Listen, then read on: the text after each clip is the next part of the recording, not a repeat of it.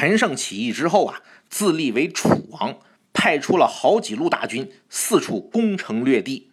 其中有一支部队负责攻取原先赵国的土地，首领呢叫做武臣。这个武臣渡过黄河之后，就开始收复当年赵国的土地，很多人都慕名前来投奔。武臣的部队呀，从几千人迅速扩大到了几万人。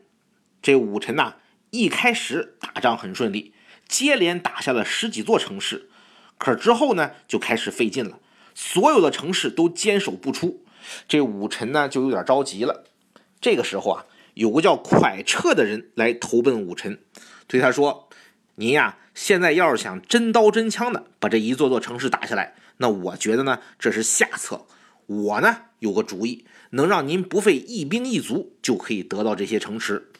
这武臣一听大喜呀！这个《孙子兵法》里可有句话呀，说上兵伐谋，其次伐交，其次伐兵，其下攻城。硬碰硬的攻城是最笨的办法，最好的办法那就是通过谋略把这城池给得着。这武臣赶紧就问蒯彻说：“那你说说啊，具体怎么办呢？”这蒯彻说：“您的大军呐，所向披靡。”战无不胜，其实剩下的这些城市呀，很多都已经想投降您了。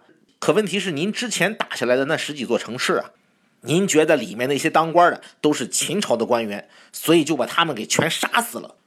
您这么做呢，会让其他城市的官员觉得，不管他们怎么做，您肯定都会杀死他们，横竖都是个死，不如坚守不出，跟您耗下去。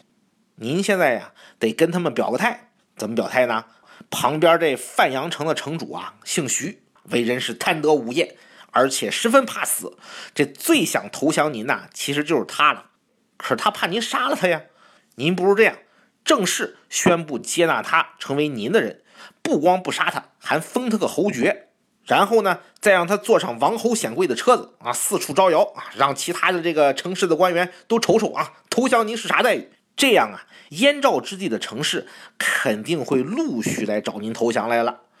这武臣一听，好办法，就让蒯彻照此执行。果然，不费一兵一卒就拿下了范阳城，而且很快又有三十多座城市陆续投降了武臣。这武臣的势力一下子就膨胀了起来。